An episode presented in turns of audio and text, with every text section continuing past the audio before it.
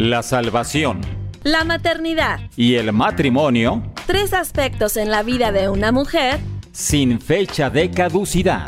Una revista radiofónica que provee herramientas bíblicas útiles y efectivas para cumplir el propósito para el que fuimos creadas. Y gocemos esta gran labor en la formación y estabilidad de una familia. Sin fecha de caducidad un espacio para colaborar en tu desarrollo personal como hija de Dios, esposa, madre y administradora del hogar. ¡Comenzamos!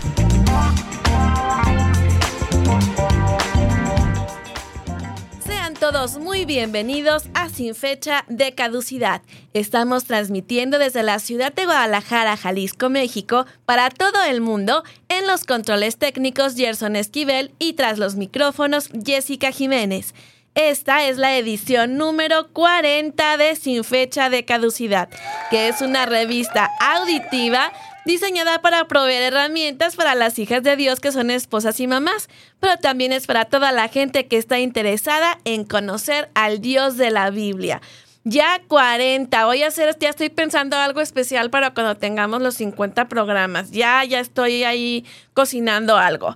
Nos encantará estar en contacto contigo a través de varios medios, por el WhatsApp, más 52 33 21 17 82 97 esto si nos escribes desde el extranjero. Pero si estás en México, solo marca 10 dígitos. 3321 17 82 97. Otro canal de comunicación es en la aplicación de un radio, en la pestaña que dice Escríbenos, seleccionas sin fecha de caducidad y colocas tu nombre y mensaje. Te invitamos a escuchar los podcasts de las dos temporadas anteriores y de la actual también, llevamos en la tercera, a la hora que quieras y las veces que desees en la misma aplicación de Adun Radio y en cualquiera de las plataformas digitales Apple Podcast, Google Podcast y Spotify. Y también puedes compartir con otras personas los episodios. Te recuerdo las redes sociales en Facebook e Instagram. Dale like a Dun Radio y yo estoy en Facebook como Con Visión de Hogar. Arrancamos con la primera sección del programa.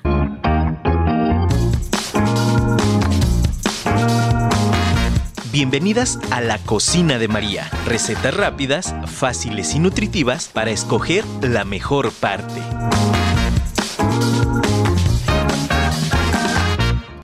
Llámanos para compartirnos las delicias culinarias de tu familia y así agendarte y poder entrar hasta tu cocina y deleitarnos con tus platillos. El día de hoy les voy a compartir una receta que se llama sándwich de nopal y queso y te voy a dar para una sola porción y ya dependiendo de lo que tú quieras eh, las porciones que tú quieras o cuánta gente va a estar comiendo contigo, pues ahí ya tú le calculas. Pero fíjate muy bien. El equipo de cocina va a ser un bowl o palangana, como le digan en tu país, un comal o una sartén. Así es que esto está muy muy fácil y te doy ahora los ingredientes. Es muy saludable porque fíjate que en lugar de hacer un sándwich con pan, los, las pencas de nopal son las que nos van a servir como sustituto de pan. Así es que está súper original esta receta. Anota los ingredientes, ahí te van. Media taza de aceite de cártamo, de maíz o de soya, el que más te guste. Media taza de aceite de cártamo, maíz o soya. Ya anotaste muy bien, le sigo una cucharadita de ajo en polvo.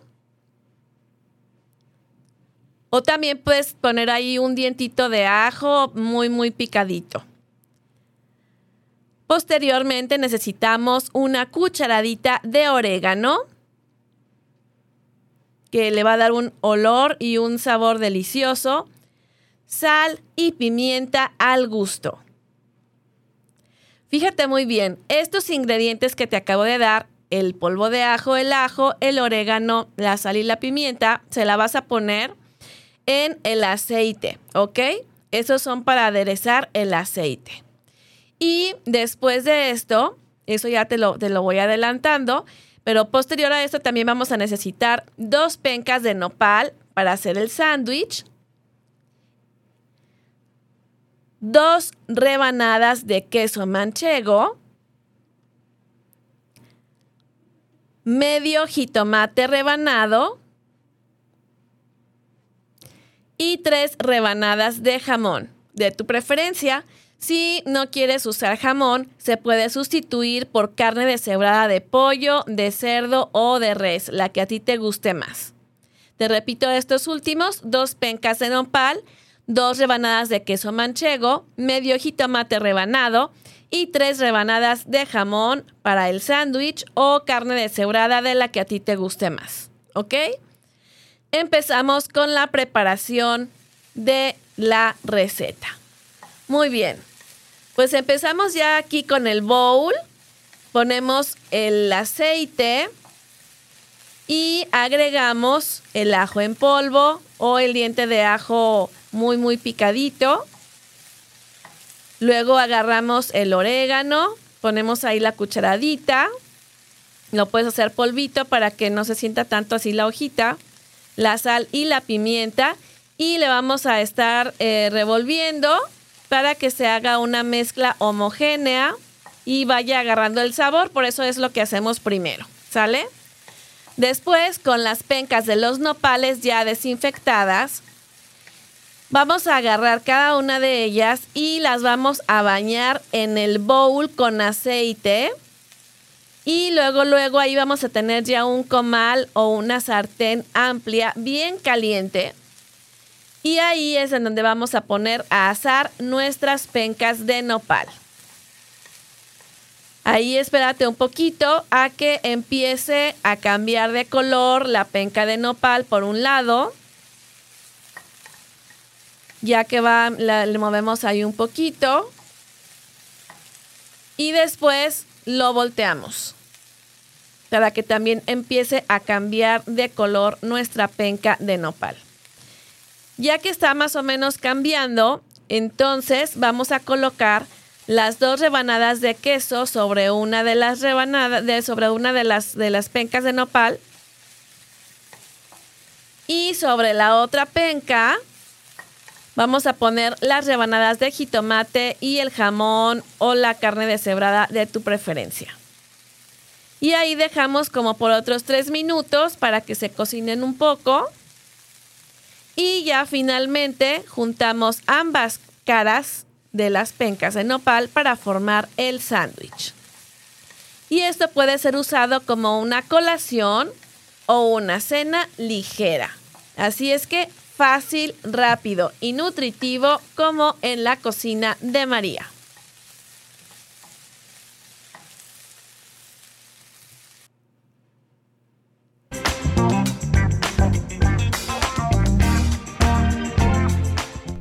Ahora vamos al motivo de oración semanal.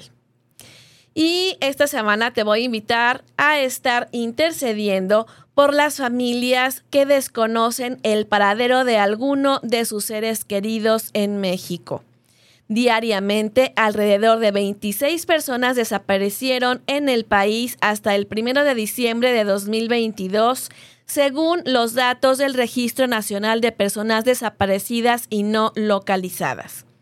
En 2021 se alcanzaron 10.400 reportes para promediar 28 desapariciones diarias.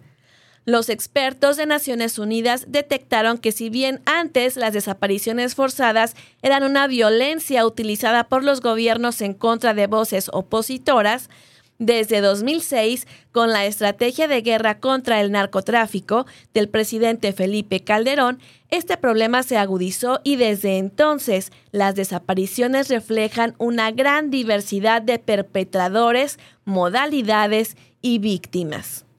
Oremos entonces por las autoridades para que los encuentren y hagan justicia para las víctimas, Oremos por las víctimas que estén vivas para que tengan paz y sean guardadas en su integridad física y mental y que sientan la presencia de Dios en todo momento. Oremos por las familias para que sean consoladas y esta situación pueda ser una oportunidad de conocer al Señor o acercarse a Él. Y por los delincuentes para que sean redarguidos de pecado y reciban a Cristo como Salvador. Así es que esta es la tarea para la semana.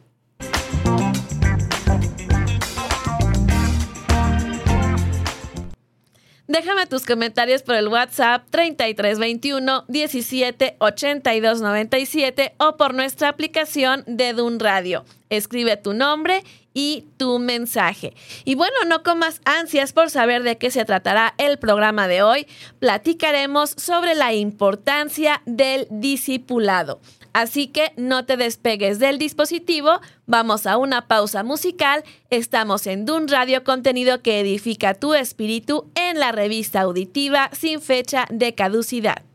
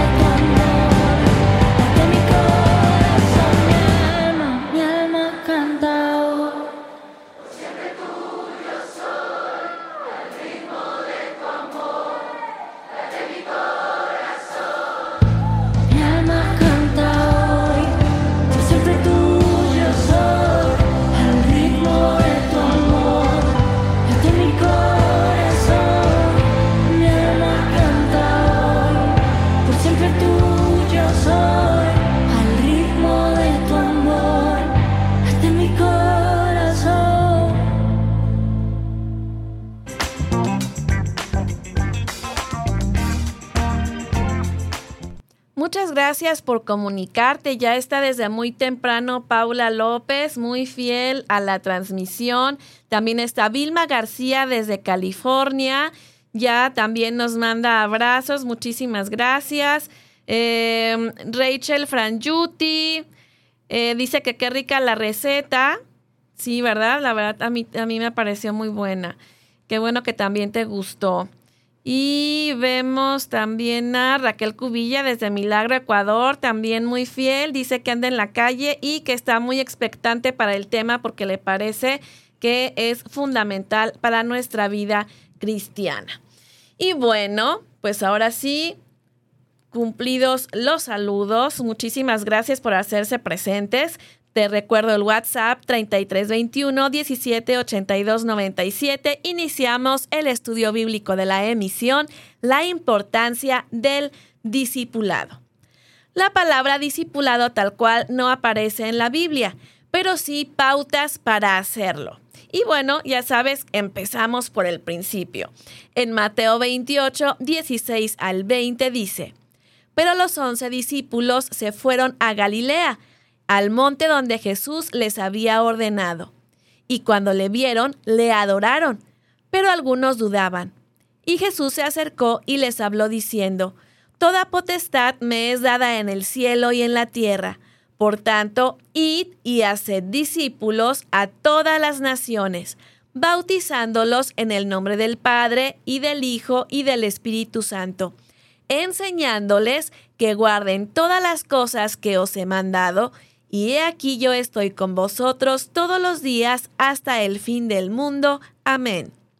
De aquí pues resaltan el id, hacer discípulos, bautizándolos y enseñándoles. Estas son las palabras clave de esta porción.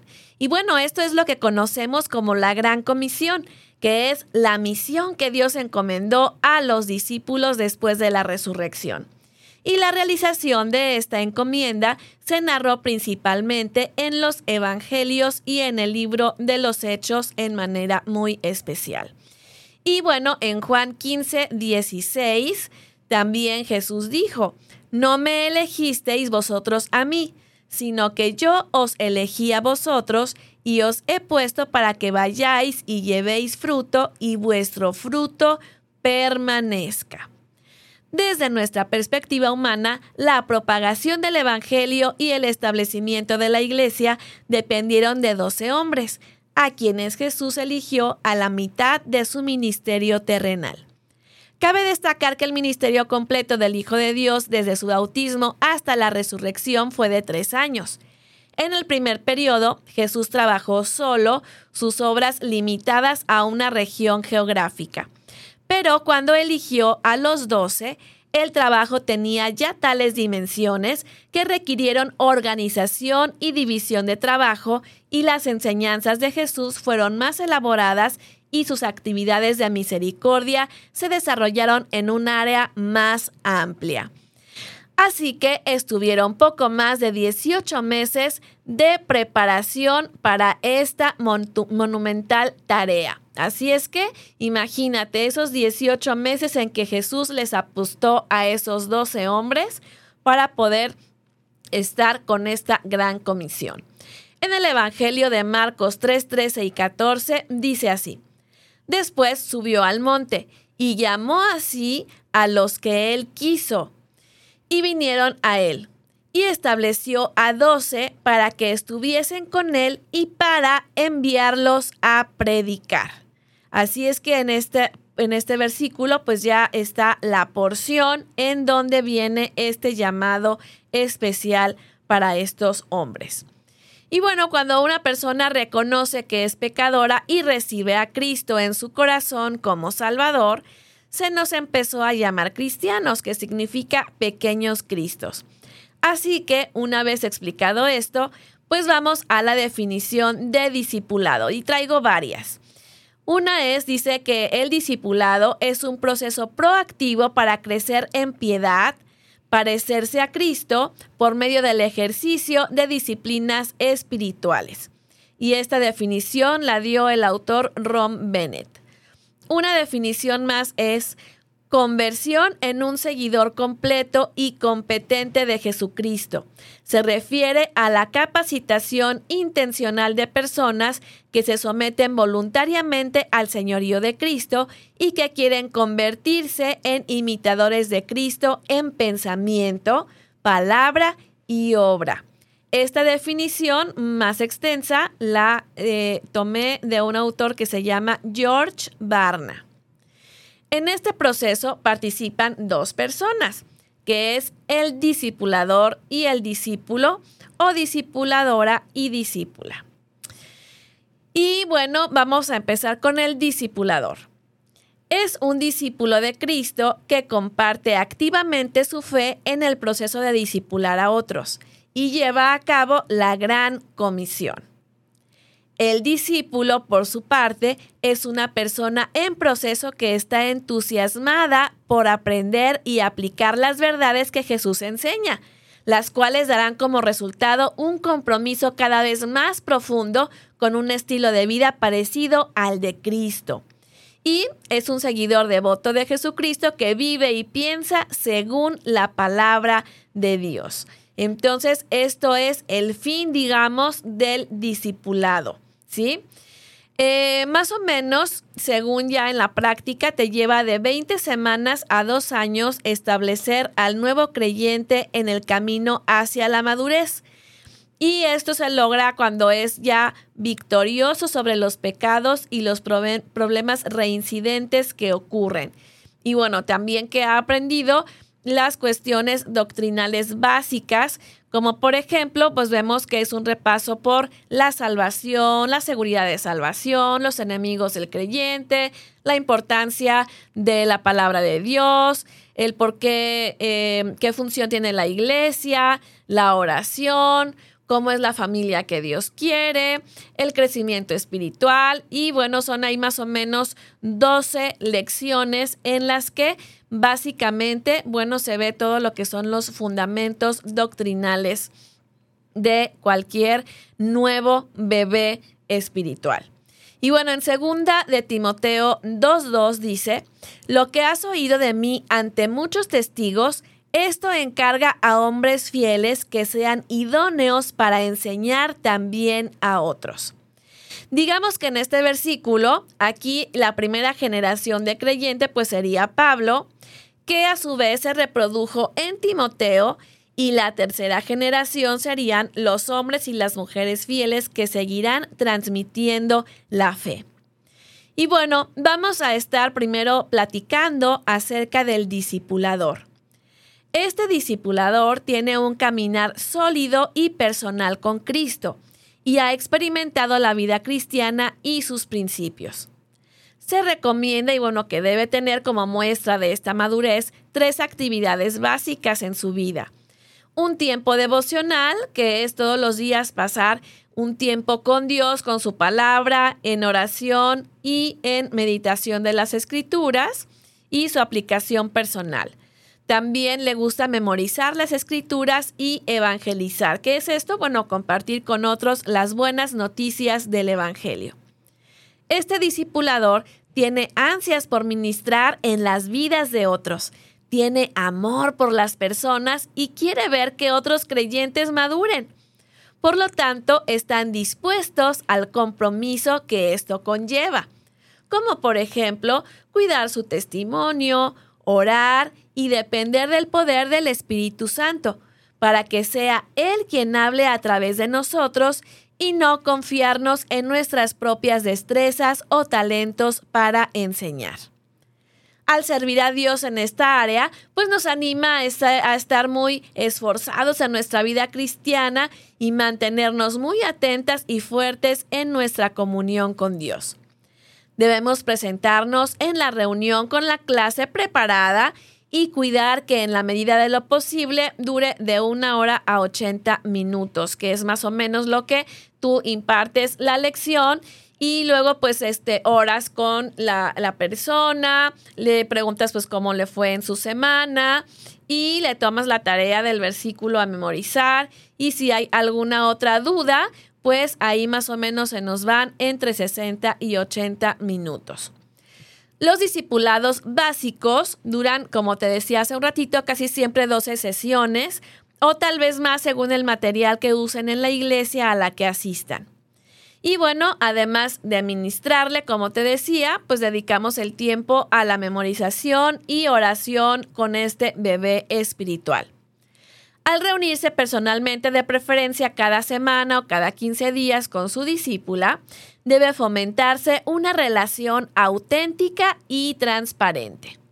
La meta es edificar a las personas en la roca que es Cristo. En Mateo 9:37, Jesús dijo a sus discípulos, a la verdad la mies es mucha, mas los obreros pocos. La mies es un terreno de cereal que ya está maduro para ser recolectado. Así que a discipular se ha dicho. Vamos a la siguiente melodía. Estamos en tu revista sin fecha de caducidad. Espero tus comentarios al WhatsApp 3321 17 97 o por nuestra aplicación de Adun Radio. Escribe tu nombre y mensaje.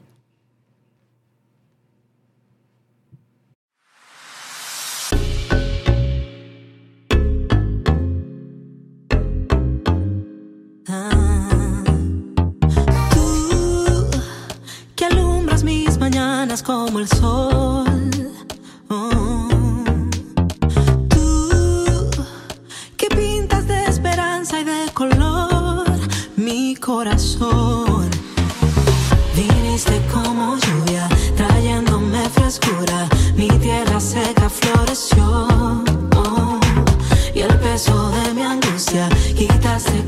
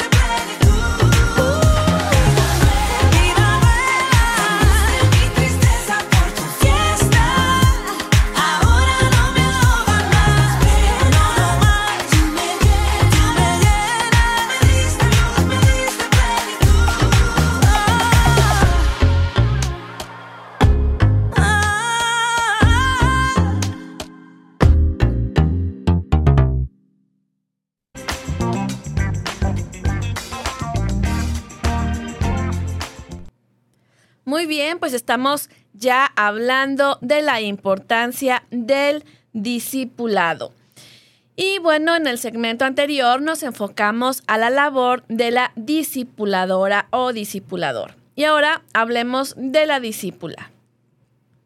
Fíjate que en la relación que se crea entre la discipuladora y la discípula es tan fuerte que llega a ser entrañable en Primera de Tesalonicenses 2, 7 y 8, dice así, Antes fuimos tiernos entre vosotros, como la nodriza que cuida con ternura a sus propios hijos. Tan grande es nuestro afecto por vosotros, que hubiéramos querido entregaros no solo el Evangelio de Dios, sino también nuestras propias vidas, porque habéis llegado a sernos muy queridos. Y sí, justamente es como una madre e hija espiritual. Y bueno, pues yo todavía eh, sigo en contacto con mi primera eh, consejera. Y bueno, pues aunque pasen los años, pues es ahora sí que como que si estuviéramos que nos hubiéramos visto ayer, ¿verdad? Realmente es una amistad muy entrañable. Y bueno, también en Gálatas 4:29 dice, hijitos míos, por quienes vuelvo a sufrir dolores de parto hasta que Cristo sea formado en ustedes. Así es que hablando de esa maternidad o paternidad espiritual, bueno, aquí dice que sufre dolores de parto el apóstol Pablo. ¿Y esto qué significa? Pues bueno, que que nosotros como discipuladores también sufrimos todo lo que los discípulos sufren en cuanto a sus circunstancias, sus decisiones, eh, las, las, cosas por las que pasan como si fuéramos madre e hijo, pero justamente atravesamos y acompañamos en estas dificultades hasta que Cristo sea formado en esa otra persona. Y bueno, también vamos a ver aquí en Colosenses 1, 28 y 29 dice, nosotros anunciamos a Cristo y amonestamos y enseñamos a todo el mundo en toda sabiduría, a fin de presentar perfecta en Cristo Jesús a toda la humanidad. Con este fin, trabajo y lucho con todas mis fuerzas y con el poder que actúa en mí.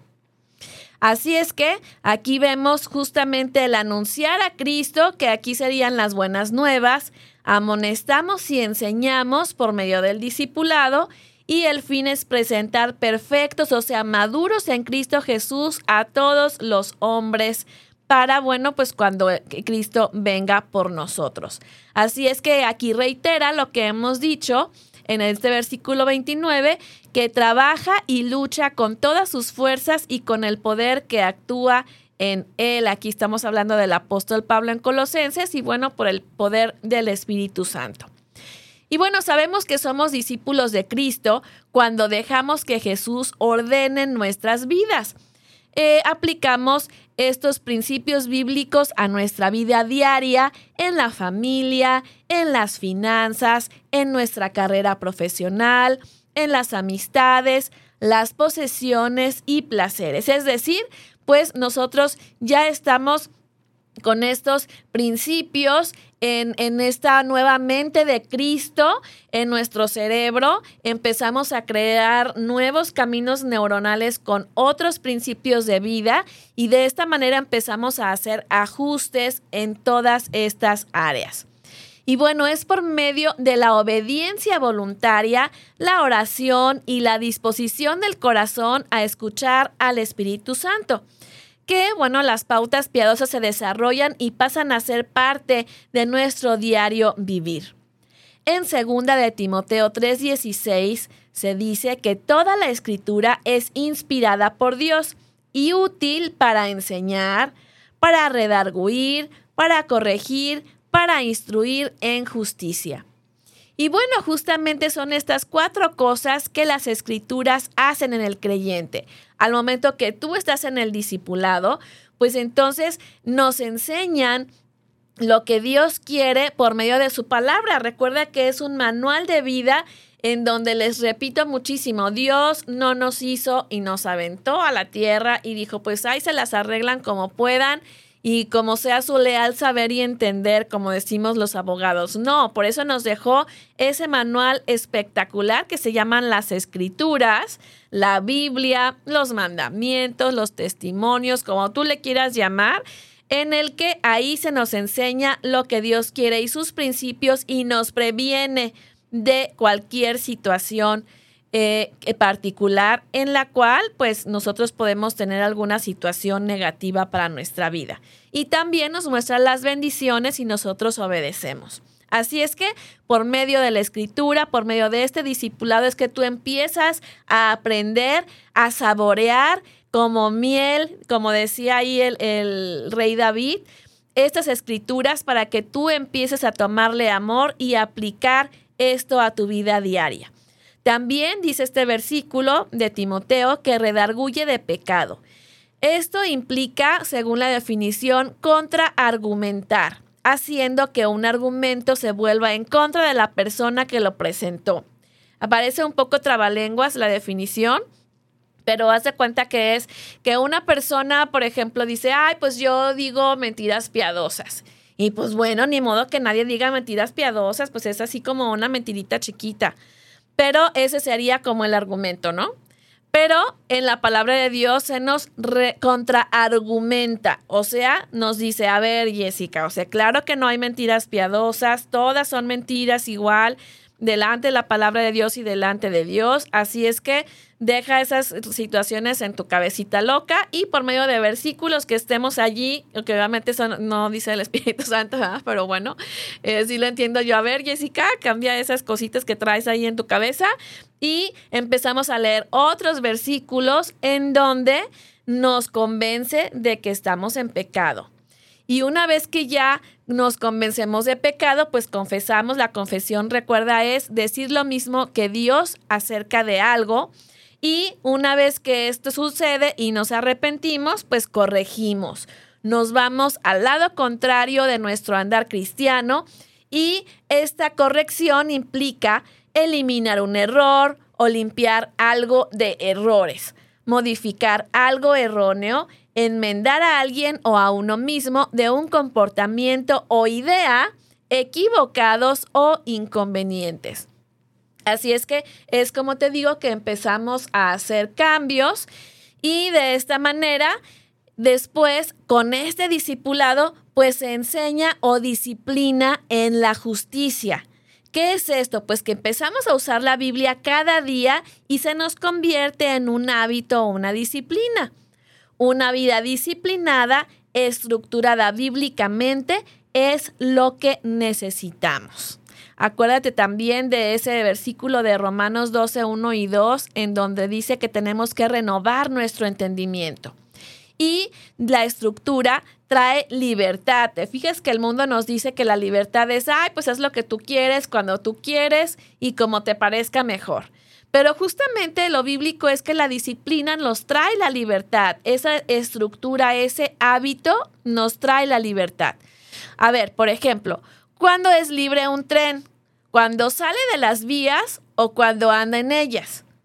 Un tren es libre cuando anda arraigado sobre las vías, pues corre con eficacia y fluidez, pues esta es la manera en que se diseñó para funcionar.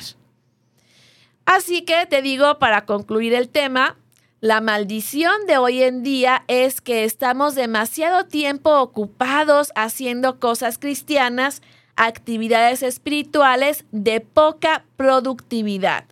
Esto dice un hombre que se llama Daryl Donovan. Así es que, por ejemplo, em, ¿cómo es esto de estar ocupado haciendo cosas cristianas? Pues, por ejemplo, de que yo puedo estar Em, yendo a cantar a la iglesia, yo voy y ofrendo, pero en realidad no me dedico a multiplicarme o a tener fruto o a estar compartiendo el evangelio o a estar discipulando o a pedir que se me disipule y yo tener esa hambre por la palabra de Dios que Él me pide. O sea, yo estoy así como muy contenta, muy feliz y muy cómoda en esta situación en la que yo nada más me voy a sentar y a que me hagan show, ¿no? Y bueno, aquí tenemos un comentario de Rachel Frangiuti desde Baja California que dice que es un tema muy importante este del discipulado porque nos recuerda que debemos enseñar a otros. Dice, esos tiempos con Dios en su palabra nos ayuda a cambiar nuestras viejas formas de ser para parecernos más a Él. Y dice que le gustó mucho el ejemplo del tren. Ay, pues qué bueno, me da muchísimo gusto que también les pueda quedar más claro.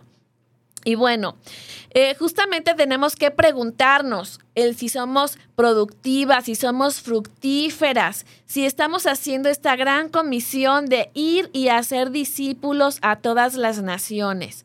O sea, aún tú puedes estar en tu congregación y estar mirando a las personas que tal vez están ahí en una reunión de oración compartiendo cosas o tú sabes que son recién llegados en la iglesia o que tienen problemas, pero es porque son muy inmaduros en Cristo, son bebés espirituales y no saben, todavía no han crecido espiritualmente y pues tú puedes acercarte a ofrecerles un discipulado, ¿no? Entonces, o mandarlos con un encargado de discipulado según este sea el, tema de la, de la, organización de la iglesia para que puedan asignarle a alguien o tú estar también ahí eh, pendiente de formar parte de ese equipo para poder estar dando frutos. Así es que aquí tenemos a Juan 15, 8. Dice, en esto es glorificado mi Padre, en que llevéis mucho fruto y seáis así mis discípulos. Para tener una iglesia fuerte es menester tener tiempos fructíferos que disipulen, que tengan buenas bases en la fe y se multipliquen las personas que conozcan las buenas nuevas, que añadan a los que van a ser salvos. ¿Implica responsabilidad? Sí. ¿Implica tiempo? Sí. ¿Implica paciencia? Sí. En Filipenses 1:6 al 11 dice así el apóstol Pablo, estando persuadido de esto, que el que comenzó en vosotros la buena obra, la perfeccionará hasta el día de Jesucristo. Como me es justo sentir esto en todos vosotros, por cuanto os tengo en el corazón y en mis prisiones, y en la defensa y confirmación del Evangelio, todos vosotros sois participantes conmigo de la gracia, porque Dios me es testigo de cómo os amo a todos vosotros con entrañable amor de Jesucristo, y esto pido en oración, que vuestro amor abunde aún más y más en ciencia y en todo conocimiento, para que aprobéis lo mejor, a fin de que seáis sinceros e irreprensibles para el día de Cristo llenos de frutos de justicia que son por medio de Jesucristo para gloria y alabanza de Dios. Fíjate muy bien esta porción, qué importante, Filipenses 1, 6 al 11. Dice, estando persuadido de esto, o sea, el, Pablo estaba convencido de que el que comienza la buena obra, o sea, el hecho de que tú recibas a Cristo, empieza una obra maravillosa que nosotros no sabemos que se va a perfeccionar hasta el fin de los tiempos. Y bueno, dice, me es justo sentir esto por todos vosotros porque os tengo en el corazón. O sea, viene esa relación entrañable que te decía se da entre el discipulador y el discípulo. Y de esta manera dice que, eh, dice más para acá, dice que pide en oración que su amor, tanto por Dios como por otras personas, abunde aún más y más, dice, en ciencia y en todo conocimiento. O sea, que ellos sigan escudriñando las escrituras para que de esta manera puedan ir madurando y cambiando estas situaciones que nosotros traemos del mundo y que tenemos que estar metiendo la mente de Cristo y los versículos y toda esa palabra de Dios para que toda la basura que traemos del mundo pues se nos salga por el otro lado, ¿no? Y aquí dice, ¿cuál es el fin de tener este conocimiento? Para que aprobéis lo mejor. O sea, muchísimas veces, ¿cuántas veces hemos escuchado lo que dice ahí de que nosotros podemos distinguir fácilmente entre lo bueno y lo malo, pero no entre lo bueno y lo mejor? ¿Verdad? Eso a lo mejor también es, es más difícil porque parece que es muy bueno, pero a lo mejor no tanto. Por eso necesitamos estar cada vez más alimentándonos de este conocimiento para poder estar tomando mejores decisiones y algo súper importante, para, dice, a fin de que seáis sinceros e irreprensibles para el día de Cristo. O sea, acuérdate que irreprensible es que no tienen de dónde agarrarte, que seas una persona íntegra, que tanto en lo secreto como en lo público seamos una misma persona. Y sobre todo que hemos estado eh, repitiendo muchísimo durante esta emisión, llenos de frutos de justicia. O sea, que seamos realmente muy productivos, que tengamos muchos galardones que entregarle a Dios cuando Él venga y estemos ahí en el, en el, eh, delante de Él en el cielo. Así que, bueno, si tú todavía no decides seguirle, pues nunca es tarde. Hoy es el día de salvación. Dile así, Señor, reconozco que soy pecadora He hecho cosas que no son correctas y por eso merezco estar separada de ti por la eternidad. Te pido que me perdones y limpies mi corazón con la sangre que derramaste por mi culpa. Quiero estar contigo en el cielo, reconciliarme y ser ciudadana del cielo. Te reconozco como mi único y suficiente Salvador. Amén. Pues ahora que creen que pues que ya acabé, ya acabé. me faltó una canción, la quité y dije, no, no, es que apenas me va a cansar todo mi rollo. Pero bueno, justamente me está escribiendo Lili Pulido desde Mazamitla, que dice que está ahí muy pendiente. Muchísimas gracias. Y creo que ya tengo algo, algo más en el Telegram. No, ¿verdad? Ok. Pues ahora sí que muchísimas gracias. ¿No has pedido tu playlist? Pues bueno, puedes escribir a Dun Radio con todas las alabanzas que ponemos en el programa. Hasta el momento están todas las que tenemos en esta tercera temporada. Ya voy ya ir añadiendo las de las anteriores. Y bueno, ya sabes que puedes estar allí pidiéndola, tanto ya sea a mi WhatsApp o al de Dun Radio para mandarte el link y puedas estar disfrutando de estas lindas melodías y sobre todo pues muy edificantes. Así es que espero que esté saliendo mejor de cómo entraste a este programa, que hayamos sido eh, una dosis de esperanza por ahí en tu vida. Y bueno, si fue de bendición, invita a amigas al programa y platica lo que aprendiste con tu familia, amistades y en tus congregaciones. Y recuerda, en las plataformas digitales puedes descargar y compartir este capítulo desde el miércoles de la próxima semana. Y bueno, aunque vamos un poquito atrasaditos por fallas técnicas, pues ahí espéralo, pronto llegará. Eh, así es que ya podrás estar eh, compartiendo los capítulos. Creo que vamos atrasados como por dos o tres, ¿verdad? Entonces, en las siguientes semanas ya estarán todas ahí completos. Ah, esta semana, esta semana. Ah, hoy ya están. Oh, ya están hoy todas. Muy bien, espectacular. Así es que todos los que teníamos pendientes, pues ya los puedes estar consultando.